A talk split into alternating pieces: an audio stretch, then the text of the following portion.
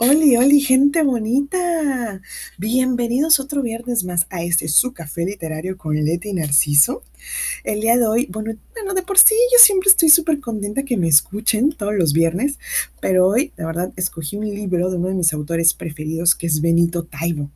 Y si alguien conoce a Benito, pues bueno, yo creo que todos lo conocemos o, o, sabemos de su libro de persona normal.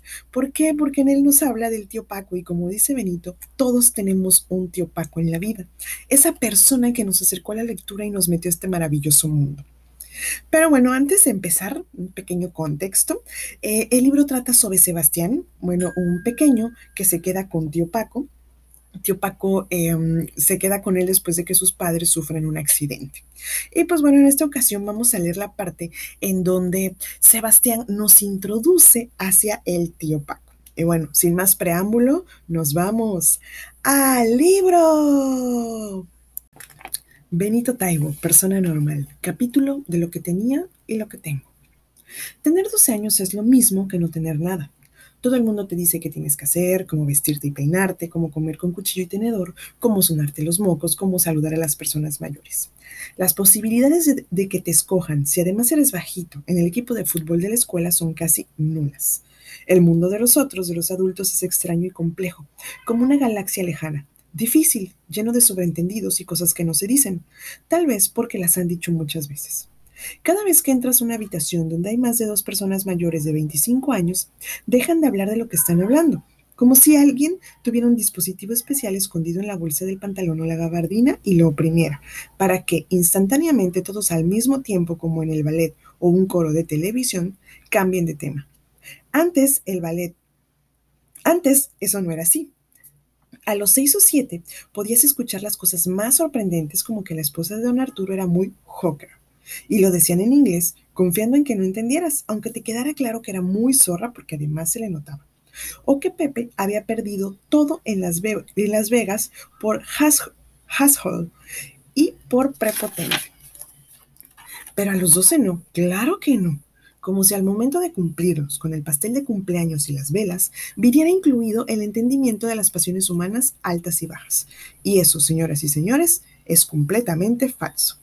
Como si fuera ayer, veo claramente, sobre todo si cierro los ojos, a mis padres muy acaramelados hablando en la sala, bebiendo de sus copas y platicando como los mejores amigos del mundo, contándose uno al otro lo que pasó durante el día en voz alta entre sonoras carcajadas, y me veo a mí mismo mirando la televisión sentado en el suelo a sus pies, viendo lo que fuera, pero intentando captar trozos de conversación que involucraran a amigos y conocidos. Pero mamá, sobre todo mamá, además de unos ojos enormes y bellos, tenía dos antenas, como de marciano, y gracias a ellas sabía siempre de los siempre cuándo quedarse callada prudentemente. Y habla así, y había así silencios metidos en medio de las palabras que hacían de, de, la conversación algo curioso e incomprensible, como si fuera una de esas obras de teatro modernas, donde todo el mundo dice cosas que nadie acaba de entender, pero a las que se le aplaude en cuanto cae el telón.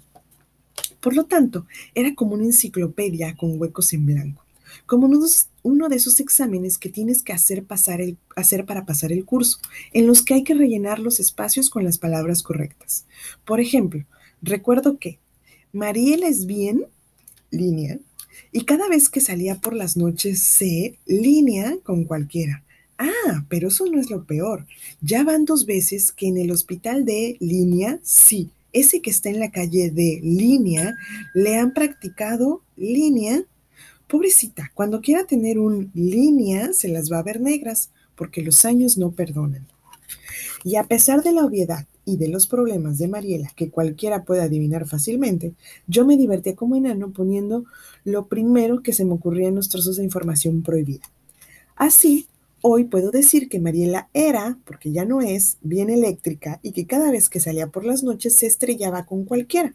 Sé también que dos veces en el hospital de radios, ese que está en la calle de Niño Perdido, le han practicado fresas. Pobre Mariela, cuando quiso tener osos polares blancos se las vio negras. Todo el mundo lo sabe, porque los años no perdonan. Yo nunca conocí a Mariela, pero sé, porque me lo contaron ya de adulto, que murió tontamente, de una tonta apendicitis mal cuidada. Así que a los 12 tenía poca información, pero tenía otras muchas cosas como una bicicleta banana con un largo manubrio y llantas más gruesas que las normales. Le ponía un globito entre los rayos de atrás y cada vez que avanzaba sonaba como si fuera una poderosa motocicleta o como si se fuera echando pedos de ametralladora. Yo prefería lo de la moto, pero es realmente, pero realmente sí sonaba pedos de ametralladora y mi padre se desternillaba de la risa. Tenía también 943 soldados de plástico, 400 nazis negros y 543 estadounidenses verdes. En las batallas que organizaba en el pasillo, que llevaba hasta mi cuarto, siempre ganaban los gringos. ¿Será que eran más? Tenía patines de hielo que originalmente eran blancos, porque originalmente eran de la tía Pili, y en cuanto llegaron a mis manos fueron pintados de negro, porque los patines blancos eran de niña, y yo lo que quería era patinar y no terminar a golpes en medio de la pista acumulado, acusado de mariquita.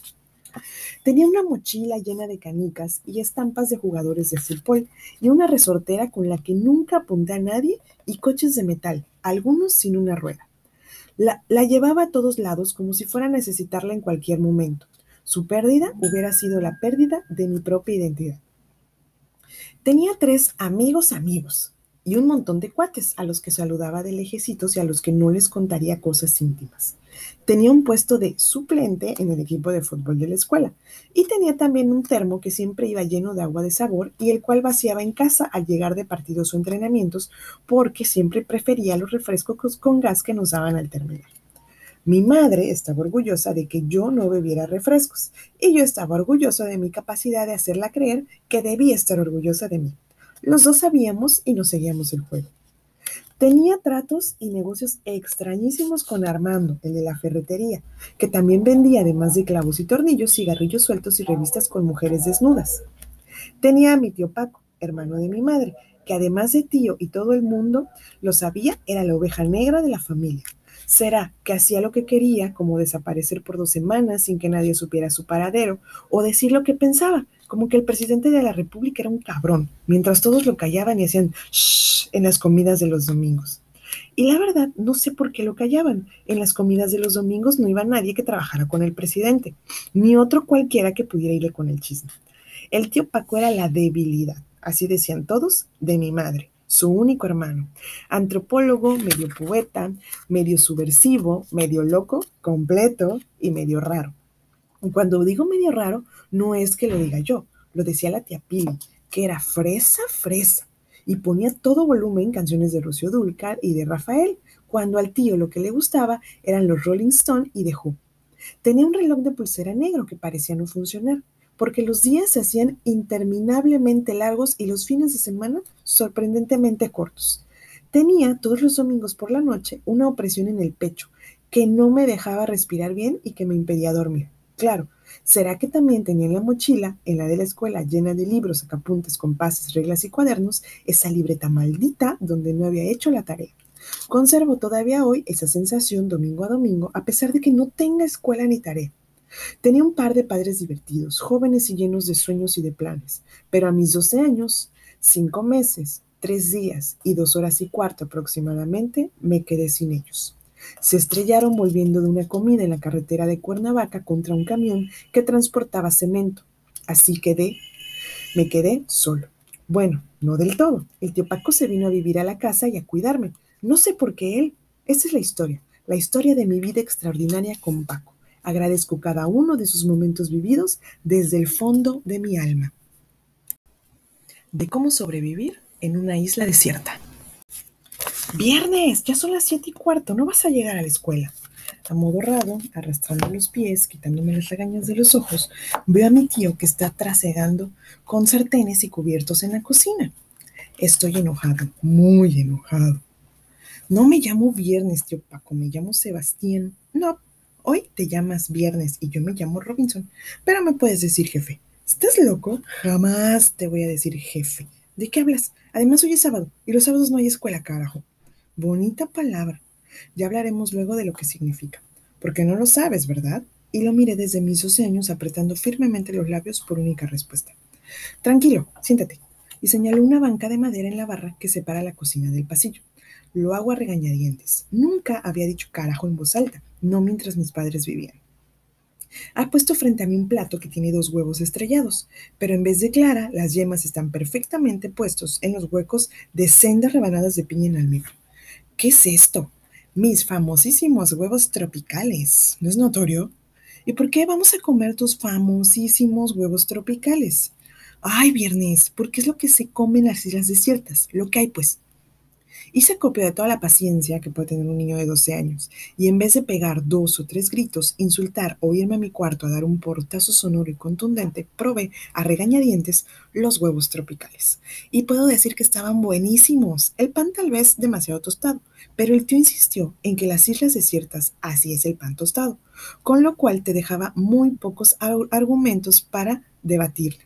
También había jugo de guayaba mezclado con ginger ale y hielo y mermelada roja. ¿Mantequilla? pregunté, empezando a divertirme con el juego. En esta isla desierta no hay vacas, respondió sin dudar. ¿De dónde salió el ginger ale? Dije socarronamente. Del refri, dijo, restándole importancia. Además, ¿qué tiene que ver la leche con el ginger? Esa fue una pregunta totalmente fuera de lugar. De acuerdo, le voy a seguir el juego. Estamos en una isla desierta donde no hay vacas, pero sí refrigeradores y huevos con piña y mermelada roja, ginger ale. Él se llama Robinson y no le diré jefe, aunque me haga manita de puerco y yo soy viernes, ni modo, solo un rato. Me llamo Sebastián. Una sola cosa me seguía dando vueltas en la cabeza mientras miraba el reloj de la cocina que marcaba poco más de las 7.20 de la mañana. ¿En esta isla desierta hoy es sábado? Pregunté mordiendo un trozo de pan con mermelada y huevos con piña. Claro, es sábado como en el resto del mundo. Dudó un instante. Bueno, no.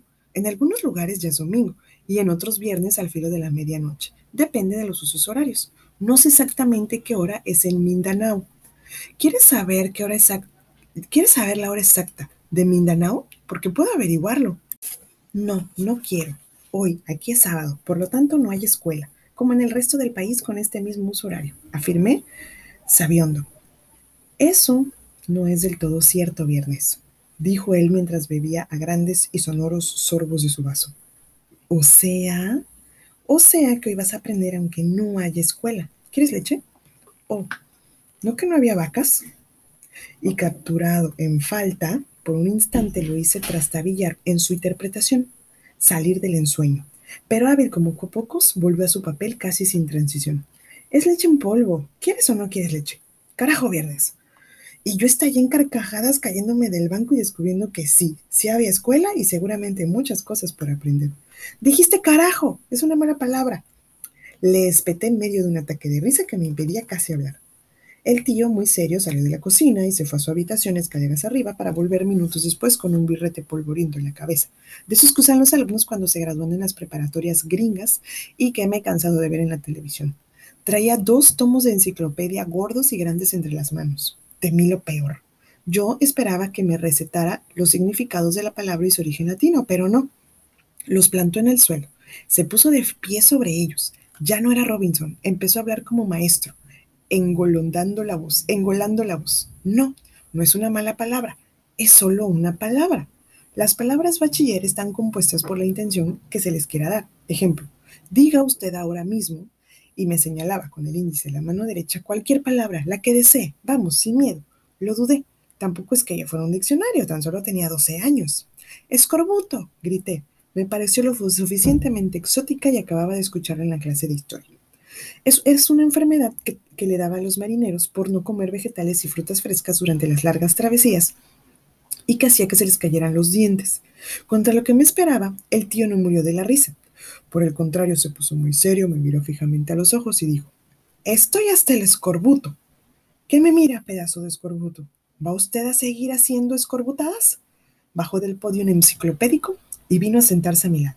Yo estaba un poco asustado por el tono que había empleado, brusco y violento. Jamás lo había visto así. ¿Eh? Sí, sí. ¿Cuánto escorbuto más tendré que aguantar? Pues ninguno. Escorbuto no es una mala palabra, es una enfermedad. Le aclaré, usando el tono más suave que pude. Pensé que tal vez no me había comprendido. Ah, usted está entendiendo perfectamente la lección del día de hoy. Las palabras, dependiendo del tono y la intención, cobran significados distintos. Si se dicen con mala fe, intentando herir, incluso las palabras aparentemente más sencillas pueden volverse horrorosas, pero en el fondo no son más que palabras. pero hay algunas que cuando se dicen todo el mundo se escandaliza, porque no saben lo que significa. La gente le tiene muchísimo más miedo a las palabras que a los cañones. Las palabras han hecho revoluciones, puentes, caminos, han logrado que la gente se enamore o se odie para siempre. Hay palabras grandes como monocotiledeo, monocotiledonia o gastroenterólogo, y pequeñitas pero poderosas como paz, importantes como justicia, imprescindibles como vida, valiosas como sueño, muy poco significativas como dinero. Lo importante es que se usan y qué se quieren decir y qué se quiere decir cuando se usan. Ejemplo, necesito un ejemplo, insistí. Va. Maestro, es usted un imbécil. Si lo dices en medio del salón de clases, ¿qué crees que pasaría? Que no me dejarían volver a entrar a la escuela en la vida, contesté riéndome e imaginándome la escena. Cierto, por eso hay que evitarlo.